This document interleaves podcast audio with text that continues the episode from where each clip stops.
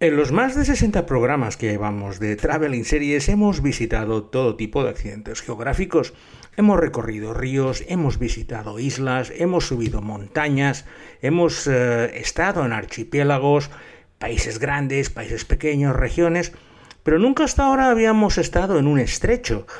Y hoy vamos a hacer un programa dedicado precisamente a uno de los descubrimientos más importantes de la época de los conquistadores españoles, descubriendo una vía de navegación que sigue siendo uno de los principales pasos actuales para los barcos que hacen la circunvalación del planeta.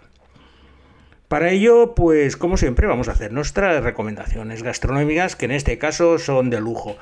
Puesto que hoy ha habido plato doble, primero me he comido un guanaco, que es un eh, animal típico de la zona de este sur de este país, que al no tener depredadores, pues eh, es una especie de ciervo, para que os hagáis una idea. Y luego ahí sí que ya me he dado otro gran homenaje con una centolla magallánica. Una centolla que no tiene nada que envidiar a las gallegas, es enorme y, no te la acabas casi en un plato. Y para beber, pues un licor de ruibarbo. Una de las pocas eh, vegetales que crecen por la zona y que sirve para hacer pasteles, tanto como para hacer licor. Porque hoy con Traveling Series con Lorenzo Mejino nos vamos a visitar el estrecho de Magallanes.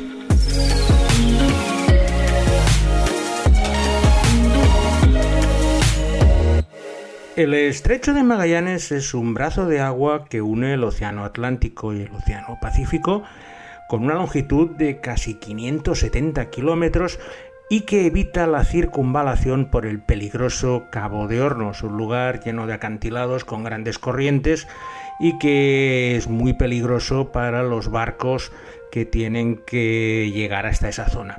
El estrecho de Magallanes, al estar más arriba, permite cruzar de un lado de un océano a otro en un entorno mucho más reposado, al ser un canal interior, pues no está expuesto a los oleajes ni a las tormentas tan grandes que tienen en mar abierto. Y el descubrimiento del mismo pues fue uno de los hitos de la navegación.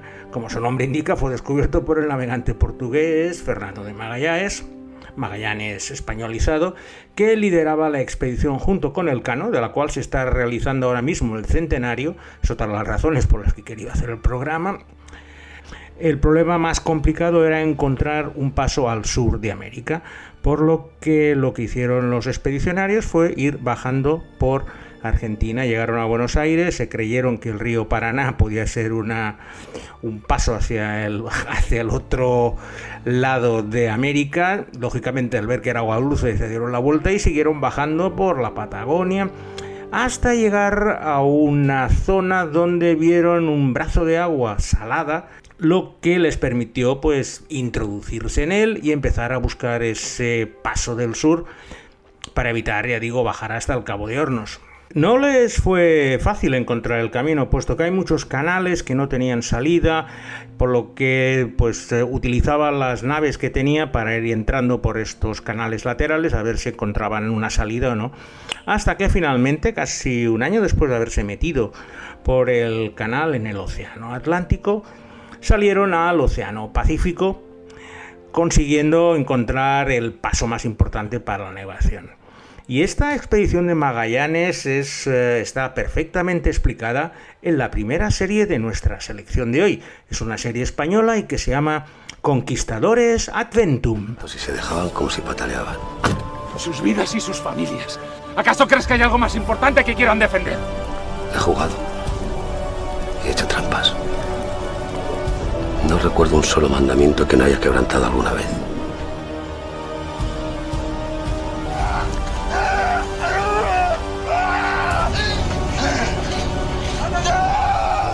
Este Sketch.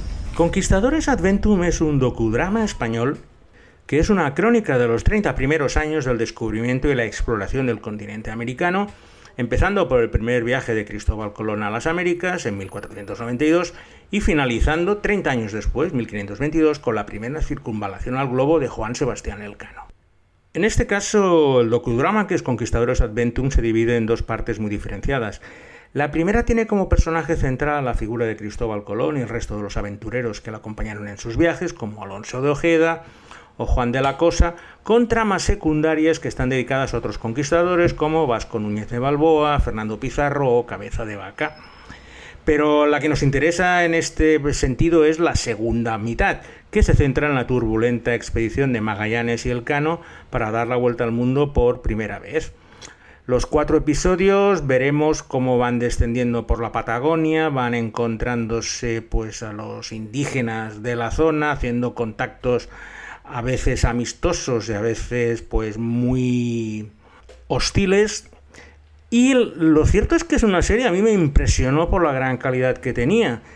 Mm, es una producción rodada en exteriores y en barcos en alta mar, que normalmente requieren presupuestos muy altos. Y en esta ocasión, su creador, Israel del Santo, que es una de las personas más interesantes del panorama audiovisual, para que os hagáis una idea, ha sido el responsable del Palmar de Troya, esa gran, esa gran serie documental que se estrenó hace poco.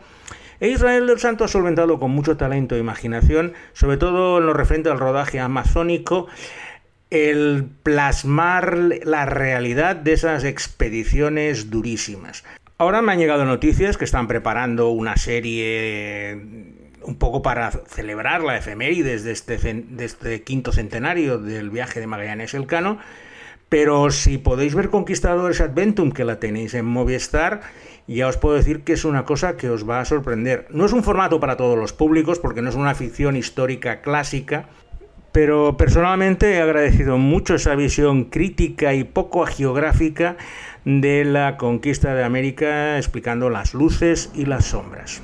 El estrecho de Magallanes es una de las regiones más inhóspitas de la Tierra. De hecho, cuando los primeros conquistadores pasaron por allí, la verdad es que lo que intentaban era encontrar el paso porque ni colonizar aquello les suponía mucho interés, porque solo veían un viento inmisericorde, praderas donde apenas se podía cultivar nada y la verdad lo único que querían era salir de allí lo más rápido posible hacia tierras mucho más fértiles, en especial a medida que iban descubriendo todo lo que había en el norte de Chile. El estrecho de Magallanes está a caballo de dos países, Argentina y Chile, aunque la mayor superficie es la parte chilena.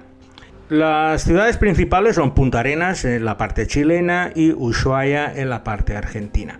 Y la principal diferencia es que por Argentina puedes llegar, digamos, desde Buenos Aires hasta Ushuaia en coche, pero sí, atravesando la Pampa, la Patagonia y estándote pues, varios días cruzando la nada y luego a través de ferries, pero en cambio en Chile es imposible. La carretera seria finaliza en Puerto Montt, luego sigue una carretera austral que durante 900 kilómetros va saltando de ríos, islas y demás, pero a unos mil kilómetros al norte de Punta Arenas acaba la carretera, por lo cual la única manera de llegar hasta esa zona es o por barco, como se hacía anteriormente, ahora lógicamente por avión. Cuando estuve, me invitaron a Punta Arenas, la verdad es que es uno de estos lugares que sí que realmente es el fin del mundo. Hay un viento que azota todas las llanuras, que no para, 60-80 kilómetros por hora apenas hay árboles en la zona de Punta Arenas y luego Tierra de Fuego. Tierra de Fuego es una isla bastante curiosa, puesto que está dividida por la mitad. Hicieron una raya de estas verticales a través de un meridiano, la mitad es chilena y la mitad es argentina. Y casi todo el estrecho de Magallanes transcurre por eh, territorio chileno, excepto esta parte del norte de Tierra del Fuego, que es Argentina. Y en uno de estos lugares de de estos canales perdidos es donde tuvo lugar la segunda serie de nuestra selección, otro de estos desastres de nuestra colonización española en el siglo XVI y que con el nombre ya os vais a poder hacer una idea de qué iba el tema. Y me estoy refiriendo a Puerto Hambre. ¡Haz lo que te ordeno, negra! ¿Te das cuenta que estoy endemoniada? ¡A la mierda ese conde! ¿Qué fue lo que dijo?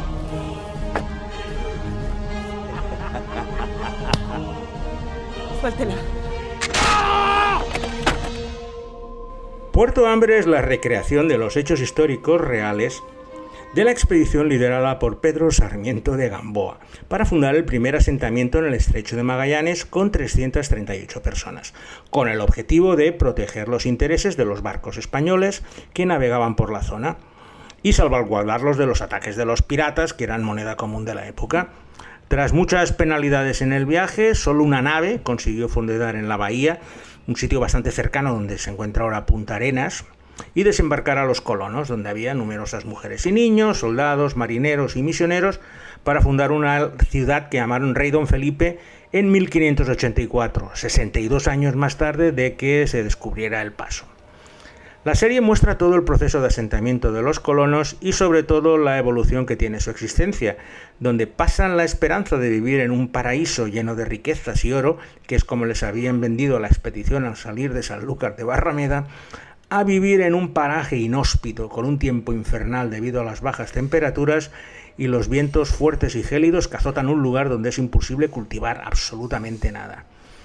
El desánimo empieza a hacer mella en los colonos y la dureza de la situación desemboca en unas tensiones internas que acaban derivando en un auténtico battle royal a la española, con los colonizadores luchando de forma inmisericordia entre ellos por cualquier cosa en lugar de unirse para sobrevivir. Enfermedades, hambre, frío intenso, inquisición, ataques de la población aborigen, todo salió en contra de los colonos que iban muriendo como moscas en ese lugar remoto, abandonados por la metrópoli española y sin que nadie les hiciera el menor caso, ganándose el nombre de Puerto Hambre por las razones que fácilmente os podéis imaginar. La serie es de una crudeza que pocas veces he visto. Es muy espartana, está hecha con poco, presupuesto. Lo rodaron en la Patagonia chilena, pero sobre todo muestra el salvajismo de los colonos españoles entre ellos, con los misioneros metiendo cizaña en lugar de meter orden como debería haber sido su, su misión. Es una serie muy austera, pero la historia que cuenta a mí por lo menos me gustó bastante, en especial si quieren conocer si queréis conocer recreaciones de acontecimientos históricos desconocidos, como el caso de este Puerto Hambre. En la actualidad, el estrecho de Magallanes es un lugar turístico. Eh, hay cruceros que lo recorren eh, pues de punta a punta, haciendo paradas en dos o tres lugares, como Punta Arenas. Pero básicamente es hacer la vida en el barco e ir viendo pues esos paisajes. Ya os digo, no es que haya mucha cosa que ver, pero eh, la sensación de estar en uno de los últimos rincones del mundo es la que lleva a la gente, pues lo mismo que hacer a cruceros en Alaska o por Siberia, pues ir a hacer los cruceros del estrecho de Magallanes.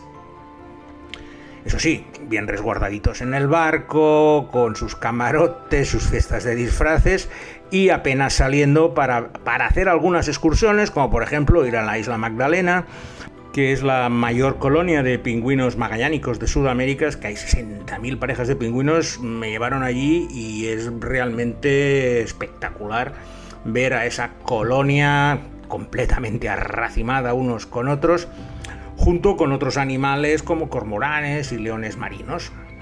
También otro de los lugares que visitas con estos cruceros es la cueva del Milodón, que es un lugar de gran interés paleontológico, que está formado por tres cuevas que tienen sus restos casi intactos.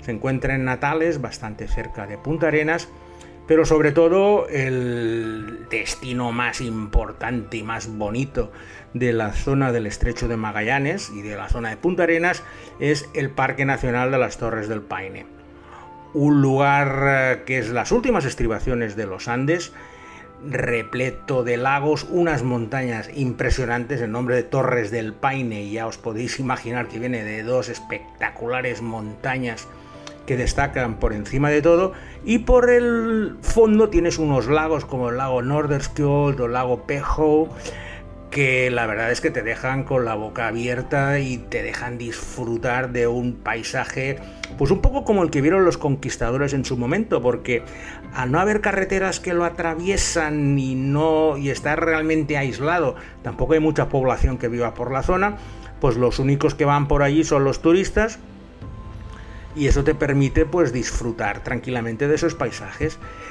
Y con esos paisajes de la Torre del Paine podemos verlos en otra serie que ya os hablé en su momento cuando hablamos del desierto de Atacama en Chile, pero es que se han movido del norte a sur y se empezaron en el norte. La serie ha acabado en el sur de Chile y precisamente en el Parque Nacional de las Torres del Paine con unas vistas impresionantes. Y me estoy refiriendo a prófugos. ¿Se da cuenta, fiscal, que los prófugos no son blancas palomas? No serán blancas palomas, pero no son los únicos culpables.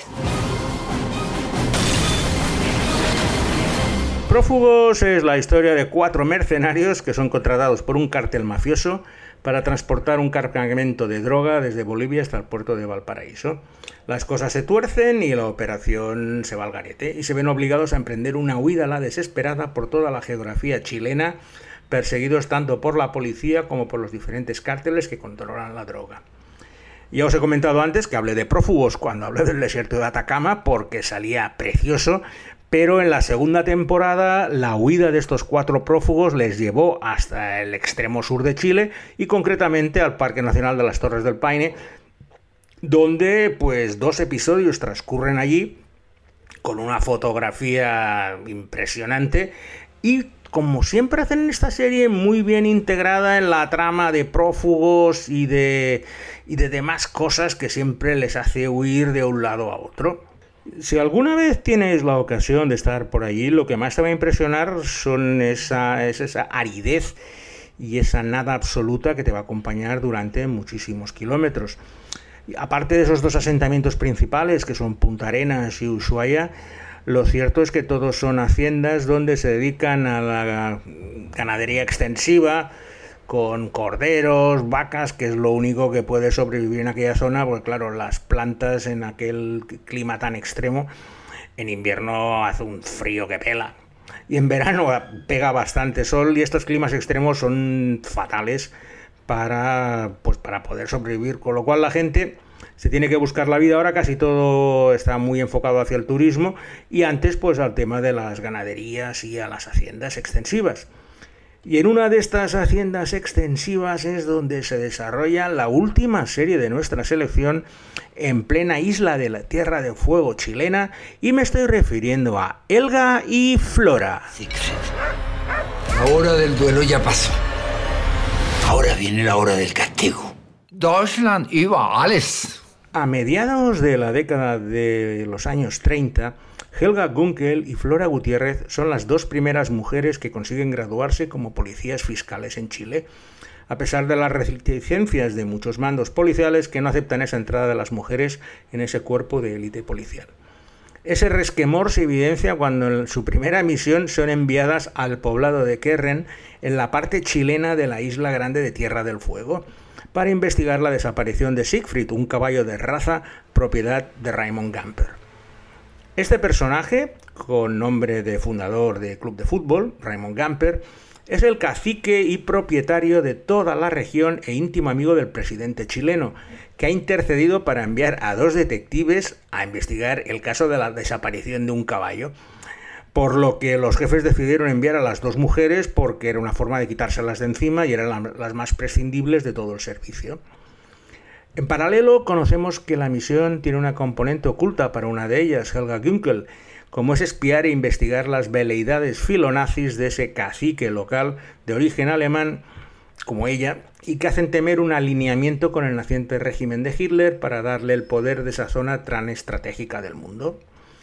Helga y Flora es una de esas series claustrofóbicas en espacios abiertos, las dos mujeres llegan a esa hacienda donde el cacique controla absolutamente todo, incluso os puedo avisar con derecho de pernada, o sea, es una situación completamente medieval.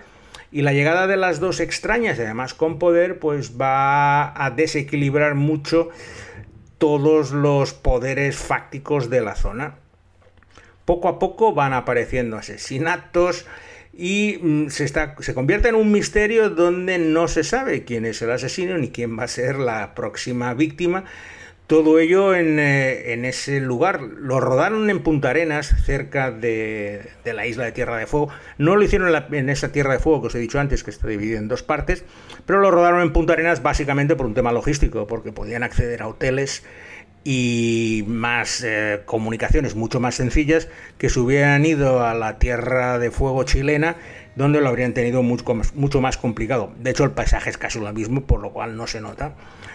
Eh, se, ha estrenado este año, me gustó mucho, tiene 10 episodios y es una serie extraña, porque claro, yo no estoy acostumbrado a ver estos paisajes tan extraños y aparte con el tema del protofeminismo policial en los años 30 y es una de las mejores series sudamericanas que he visto este año. No la han estrenado aún en España, pero el primer episodio está en YouTube. Y con Helga y Flora finalizamos esta selección de cuatro series que tienen como ubicación el lejano y recóndito estrecho de Magallanes. Espero que hayáis disfrutado tanto como yo haciendo la selección y le doy de nuevo las gracias a Alberto Laya, que ha encontrado una nueva sintonía, supongo que ya os disteis cuenta la semana pasada, nueva temporada, nueva sintonía, y así como todos los cortes de las series que os he comentado hoy. Y sin nada más, me despido de vosotros hasta la semana que viene con una nueva edición de Traveling Series con Lorenzo Mejino.